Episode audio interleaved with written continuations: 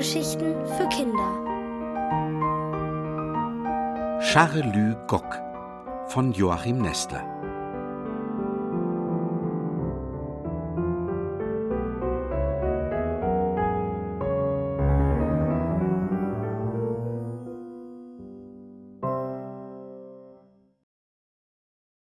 Wie Charelü nichts sagt und dennoch spricht.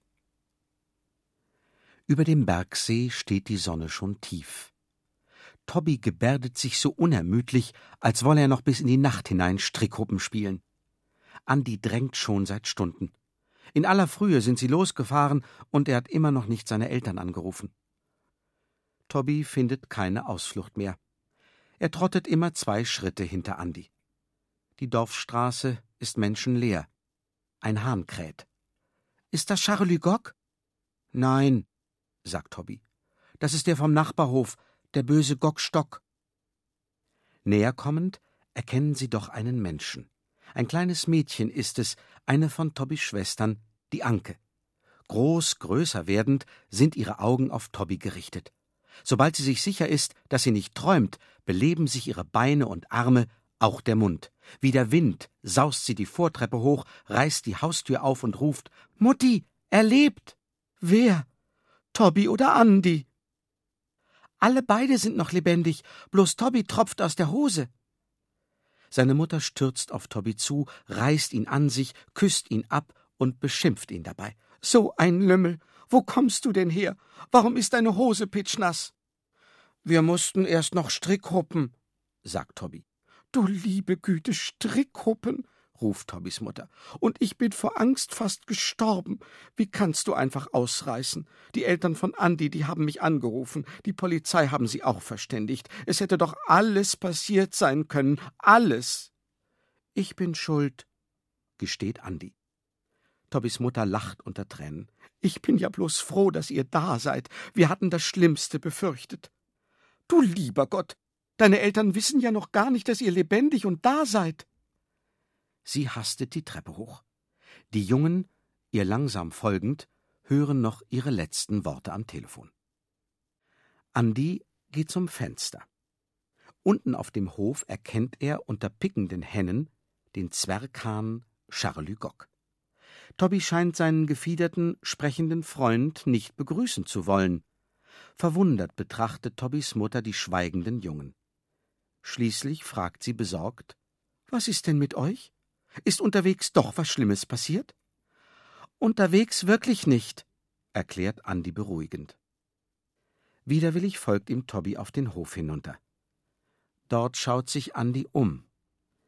Wo ist denn die Vogelscheuche, die genauso wie du aussieht? Du hast mir doch erzählt, sie steht mitten auf dem Hof, damit der schlimme Gockstock sich vor ihr fürchten muss.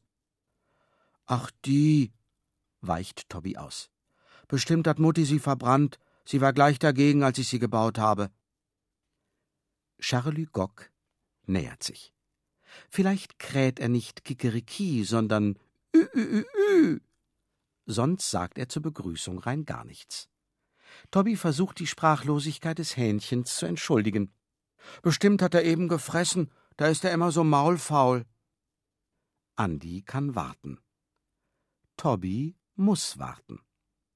Charlü gockt vor sich hin. Sprich ihn an, fordert Andi ungeduldig. Dir wird er doch antworten. Tobby macht nicht einmal den Versuch, den Zwerghahn ins Gespräch zu ziehen. Ausdrucksvoll hebt er die Schultern und senkt sie wieder, um Andi seine neueste Erkenntnis mitzuteilen. Er hat's verlernt, weil ich so lange nicht da war. Wer sprechen kann, verlernt es auch nicht. Mir kannst du nichts vorflunkern. Also, was ist los mit Charlie Gock? Tobby lächelt verlegen. Endlich ist er so weit, denkt Andi. Jetzt wird er ein volles Geständnis ablegen.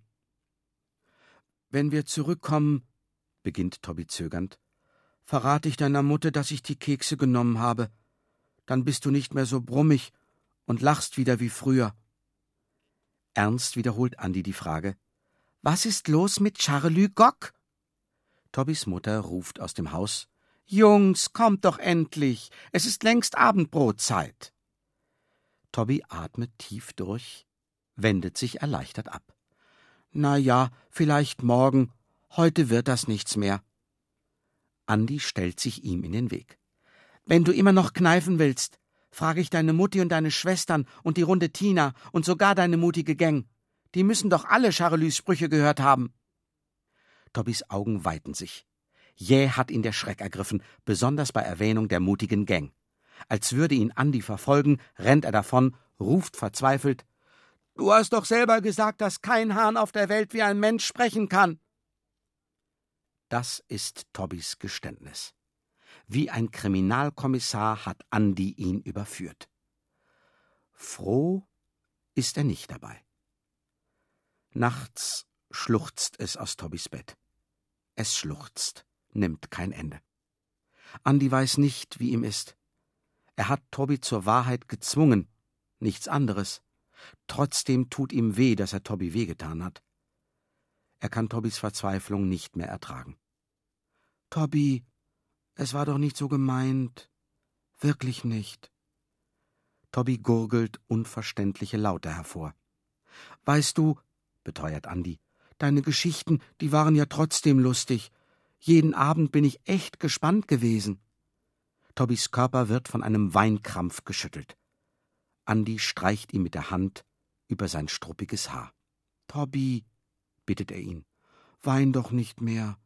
Du bist ja trotzdem wie mein jüngerer Bruder. Andi muss sich zusammenreimen, was Tobby unter Schluchzen daherstammelt. Nein, Andi, nein, ich hab ja nie lügen wollen. Ich hab es doch selber geglaubt. Am Anfang nicht ganz, aber dann immer mehr. Ganz deutlich hab ich's gehört, in mir drin, wie er spricht, der Charles Gog. Es war ja so schön, wie er mit mir gesprochen hat. Nun ist alles vorbei. Irgendwann sind die beiden Jungen dann doch eingeschlafen, jeder mit seinem Kummer allein. Früh erwacht Andi zuerst. Draußen kräht Charlie Gog. Im Schlafanzug, barfuß, schleicht Andi hinaus. Der Hahn sagt Gock oder Tock. Den zurückkehrenden Andi erwartet Tobby sitzend im Bett, irgendwie gespannt. Andi begrüßt ihn froh. Ich wusste doch immer, dass Charlie Gock sprechen kann. Es war sogar ein langer Spruch. Was war es denn? fragt Tobby ungläubig. Andi dagegen wiederholt überzeugend die Worte des Charlie Gock. Wer Tobby tüt schimpfen, kann nichts nicht verstahn. Wer Tobby lübt, lübt. Dem sprücht auch der Hahn. So behauptet es Andi. Tobby ist glücklich. Andi horcht in sich hinein. Nichts warnt ihn da. Wenn dies eine Lüge ist, kann er sie nicht bereuen. Für Tobby hat er den Zwerghahn Charlü Gock wieder zum Sprechen gebracht.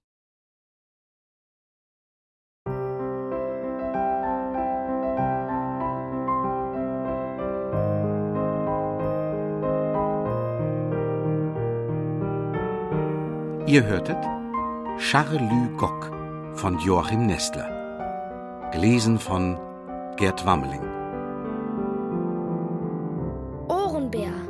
Hörgeschichten für Kinder. In Radio und Podcast.